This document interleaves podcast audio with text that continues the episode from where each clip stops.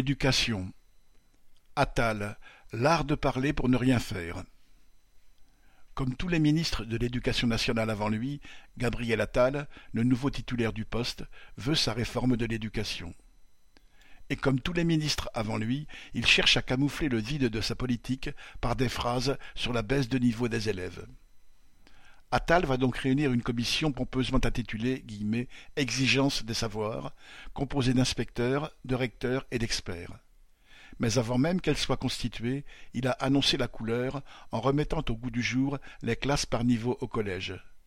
Quoi de mieux que mettre à part les plus faibles pour cacher l'incapacité de l'éducation nationale à lutter contre les inégalités scolaires il n'est pourtant nul besoin d'une énième commission pour comprendre pourquoi nombre d'élèves n'arrivent pas à apprendre à lire et à compter correctement.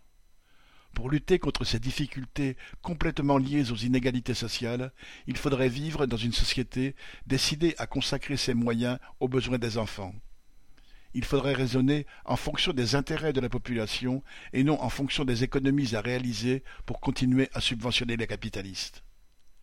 Depuis des décennies, la répartition des moyens dans l'éducation nationale est toujours aussi défavorable aux quartiers populaires, quoi qu'en disent les ministres.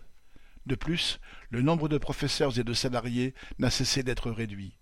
On est arrivé au point qu'aujourd'hui, dans les banlieues populaires, le non-remplacement des enseignants malades ou en congé maternité entraîne des milliers d'heures de cours perdus. Un enfant de Seine-Saint-Denis, par exemple, perd en moyenne, et ce n'est qu'une moyenne, un an de scolarité.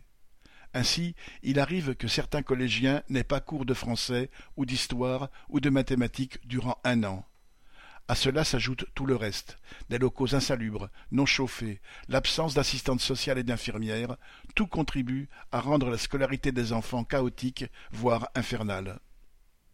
L'école est à l'image du reste de l'État, au service des plus riches et le ministre est là pour tenter de cacher la misère.